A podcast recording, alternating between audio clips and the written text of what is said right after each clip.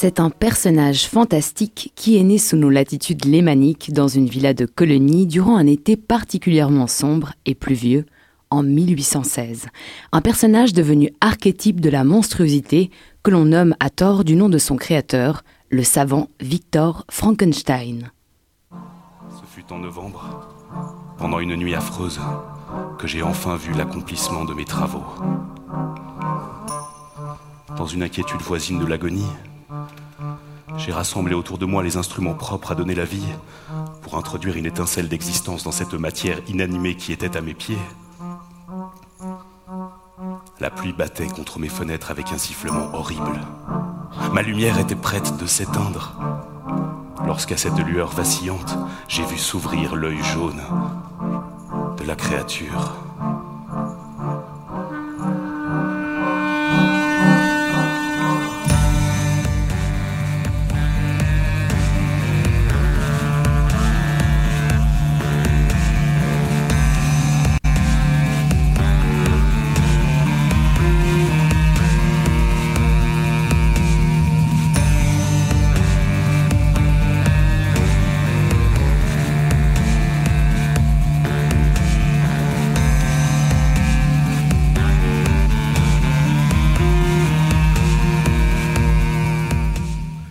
Nous venons d'entendre un extrait d'une adaptation originale de l'œuvre de Marie Shelley, Frankenstein ou le Prométhée moderne, par le duo genevois Projet 17, composé du musicien Michael Borcar et du comédien Guillaume Pi, qui va reprendre sa casquette d'artiste. Alors pour, pour une fois, pour une exception. C'est une histoire d'ici qui a eu une portée universelle. Elle a été écrite avec la technique de mise en abîme, mais qui était cette ingénieuse Mary Shelley? Oh, alors je suis, je suis pas spécialement historien, mais Marie Shelley, c'était euh, donc euh, une, jeune autrice. euh, elle, a, écrit cette histoire. Enfin, c'est surtout l'histoire de cette écriture qui est assez, folle. Elle donc elle était anglaise. Euh, elle ne s'appelait pas encore Shelley à ce moment-là. Elle est partie avec son futur mari, qui lui était déjà marié à ce moment-là, ça me semble. Ils sont arrivés en Suisse, entre autres avec Lord Byron. Et c'était bah, des, de- jeunes gens qui se racontaient des histoires la nuit pour se faire peur. Ils avaient tous la, consigne de- de- d'inventer une, une histoire courte.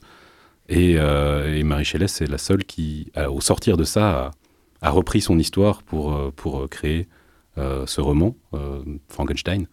Et c'est aussi, ce qui est, assez, ce qui est assez fou, c'est que c'est à ce moment-là qu'elle a, qu'elle a créé un archétype de monstre.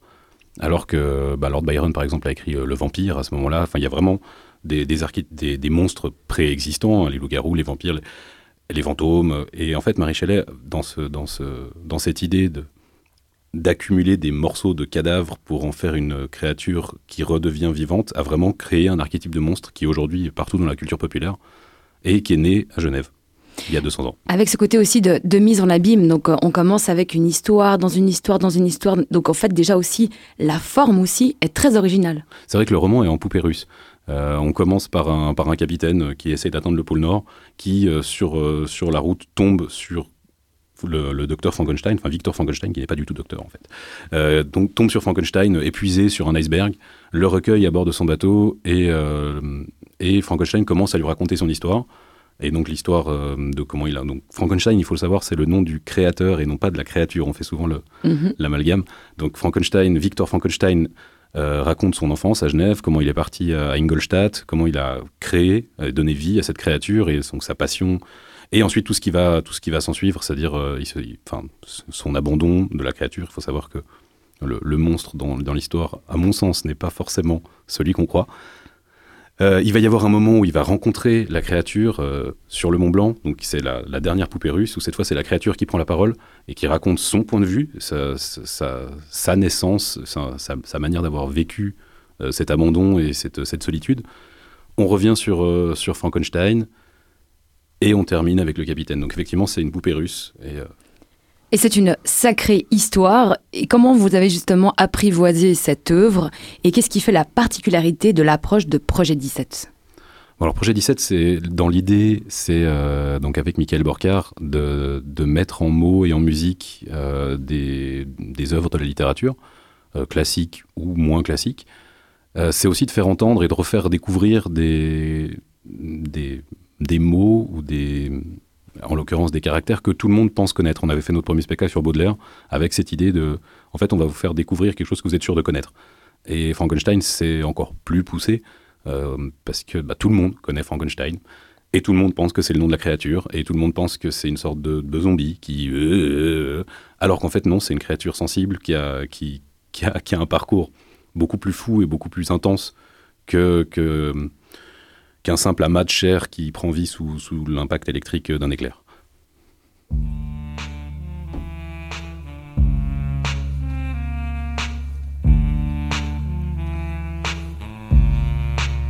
J'arrive maintenant à la partie la plus intéressante de mon histoire. Je vous rapporterai les événements qui ont bouleversé tous mes sentiments et m'ont fait tel que je suis aujourd'hui. J'avais admiré les formes de mes voisins, leur grâce, leur beauté, leur teint délicat. Imaginez combien je fus effrayé quand je me vis pour la première fois dans une eau transparente. Je reculais d'abord, me refusant à croire ce miroir, mais convaincu finalement que j'étais bel et bien le monstre qui est devant vous pénétré du plus profond des espoirs. Hélas, je ne connaissais pas encore les funestes effets de cette difformité. Et la créature se vit. Qu'avons-nous à apprendre de la créature et de ses craintes, Guillaume Pi? Ouf, vaste, vaste, question. Euh, pour moi aujourd'hui, c'est l'envie de monter ce spectacle, c'était aussi de, questionner euh, qu'est-ce qui fait monstre? Euh, dans, la littérature, dans le spectacle, il y, a toujours, j'ai un attrait particulier pour, euh, pour, les, monstres. Et en fait, j'ai une affection particulière pour les monstres. Je trouve que c'est souvent le regard de l'autre qui transforme en monstre. Je pense sans, faire de la, de la bien-pensance facile, mais dans le monde actuellement où on est tellement dans un renfermement sur soi, dans l'autre par principe devient un ennemi, et encore plus euh, quand on voit au niveau des migrations et tout ça. Donc le but c'était un peu de questionner ce, qui fait, ce qui fait monstre, est-ce que c'est l'aspect, la différence, ou est-ce que c'est les actes Sachant que le créateur euh, abandonne sa créature, euh, et finalement, si toute cette horreur, cette horreur naît de, de, de cette lâcheté, euh, de ce refus de responsabilité, de, de, mon point de vue. Donc, ouais, pour moi, c'est plutôt, j'aime bien, j'aime bien faire des spectacles qui questionnent plutôt qui, que donner des réponses. Je laisse le, ce soin-là aux gens. Vous mettez en avant le, mot altérité, justement. Bah, on ne peut pas vraiment juger facilement cette créature euh, qui se retrouve abandonnée, qui en même temps a ses propres souffrances et qui n'est pas non plus euh, toute gentille. C'est aussi cette confusion, on va dire aussi, de, ce que c'est être humain, de ce que c'est être monstre, euh, la complexité d'être. Bah, la créature, la créature a, qu'une envie, c'est d'être d'être aimée. C'est, elle va juste vivre rejet sur rejet, refus sur refus. Elle va se faire violenter par sa simple existence. Et, euh, n'est elle va le dire, hein, elle est en quête juste de, finalement d'un mot tendre, sauf qu'on n'a fait que lui le refuser. Et à force, si tout le monde, elle, elle, va arriver à la conclusion que si tout le monde la considère comme un ennemi, bah, elle va prendre l'humanité comme un ennemi. Le monstre a aussi besoin, besoin pardon, d'amour. Guillaume Pi, merci beaucoup. On rappelle donc euh, le projet, projet 17, euh, autour de l'œuvre Frankenstein ou le Prométhée moderne de Marie Chalet. Olive, euh, j'aimerais revenir. Donc toi, tu as vu ce spectacle Frankenstein que, mhm. j'ai monté, comme, tu l'as vu même deux fois, je crois. Oui. Qu'est-ce que, est-ce qu'il y a quelque chose à dire sur Est-ce que toi, tu as redécouvert une C'était très bien, bravo Guillaume. Merci. Non, c'était pas ça la question. est-ce que toi, tu as redécouvert une créature que tu connaissais autrement? Euh, non, je, la connaissais par les selfies que j'avais fait avec euh, à côté de la statue du, du skatepark. Donc j'étais content de un peu plus creuser ça. Et sinon, je connaissais aussi la bande dessinée Frankenstein encore et toujours que Baladi avait fait à l'époque où il déplorait d'ailleurs l'absence de statue de Frankenstein à Genève, qui a, qui a vu le jour quelques années plus tard. Donc euh, voilà, je connaissais par petits bouts, mais en même temps, si la créature de Frankenstein, c'est pas un truc par petits bouts. C'est vrai. Est-ce que, avant de se quitter, tu nous, tu nous relirais un extrait de ton livre Les Intoxiqués, paru chez Gore des Alpes? Mais avec plaisir. Alors, euh, tout à l'heure, on a, on a cité euh, la prise de drogue pour améliorer son quotidien. Et c'est vrai que dans mon, bouquin, j'ai un peu vidé la pharmacie. Euh, alors, à ce moment-là du récit, l'auteur, enfin, le, pas l'auteur, le, le, héros, en fait, euh, vient de bouffer des, des et puis euh, ça commence comme ça. J'ai switché vers le souvenir récent d'un festival de cinéma bizarre où j'avais vu ce film tourné dans un ancien sanatorium soviétique du Kyrgyzstan. J'avais beaucoup trop bu d'un étrange, cocktail Sprite Codéine pour comprendre les subtilités du scénario, et comme j'étais arrivé en retard, je m'étais assis au premier rang, la nuque à 45 degrés. À un moment, il y a un long travelling sans doute fait au drone au-dessus d'une magnifique forêt, et l'image finit par se fixer sur deux jeunes bourges en train de bronzer sur un bateau. L'une demande à l'autre quelles seraient les cinq chansons qu'elle emporterait avec elle si des extraterrestres venaient la kidnapper et ne lui laissaient qu'une minute pour choisir. La fille cite quatre morceaux de musique classique et triche en ajoutant l'intégrale de je ne sais plus quel compositeur, bar, bref. J'avais tout de suite commencé à réfléchir à la réponse que j'aurais donnée, perdant par là le mince fil qui me rattachait encore vaguement à l'histoire du film. Donc voilà la liste. 1. La démo de Dance on Glass de Sister of Mercy sur l'album Rare Obscurities. Cette voix lancinante et rugueuse et cette espèce de montée et de redescente du rythme, comme lorsqu'on écoute un 45 tours 100 mètres de centreur et que l'aiguille tangue un peu, en fait ce morceau un parfait, fait de ce morceau un parfait à écouter les yeux fermés en attendant la mort. 2. Cossacks, Unsaddle Your Horse par les chœurs de l'armée rouge. Alternant baryton et soprano, grandeur et miséricorde du plus célèbre chœur du monde, dont tous les membres sont morts, perdus corps et âme dans un accident d'avion en 2016, alors qu'ils allaient chanter pour les troupes russes déployées en Syrie. 3. The Passion of Lovers de Barhouse. Morceau mélancolique aérien à la fois, on dirait que Peter Murphy, le chanteur du groupe, chante depuis l'autre bout de la pièce avec un écho résolu et désespéré. 4. God Bless America de Bob Cat Goldways où un type de classe moyenne pète un câble et décide de tuer des stars de la télé-réalité. Un film mené à bien du début à la fin sans trahir une seule fois l'esprit anarcho-nihiliste qui l'entoure. Euh, merde, c'est pas une chanson, c'est un film. Non, ça c'est l'ecstasy, je me perds, reprenons. Donc, 4. The Serpenting Offering de Dimmu Borgir, un mélange de black metal d'excellente facture et d'opéra tout droit remonté des enfers, accompagné de longs gémissements de cuivre et d'une batterie hyperactive.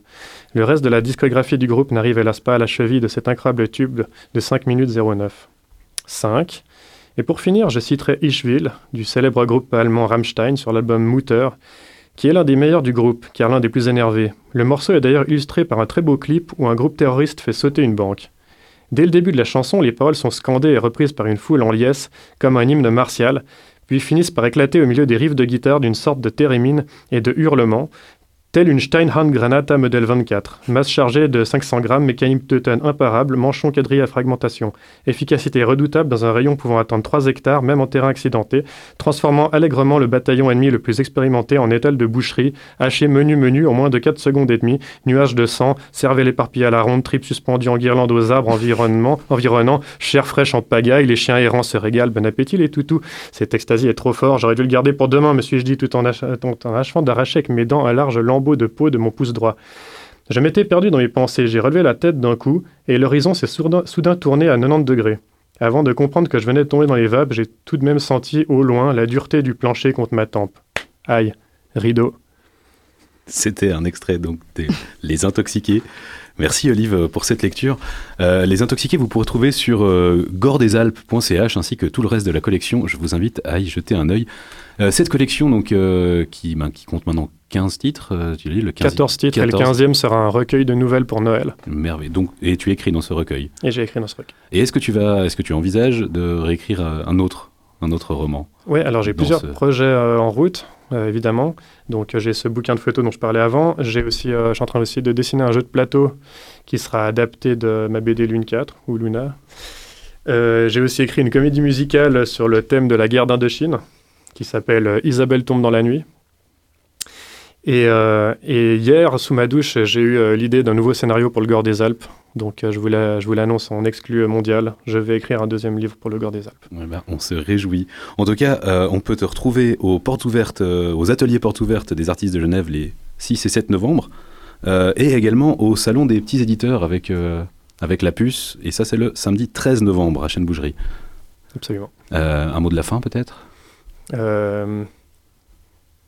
Alors oui, on le disait tout à l'heure, pour euh, revenir à l'histoire de Frankenstein, que le mot de la fin de l'adaptation hollywoodienne de Frankenstein, c'est Geneva.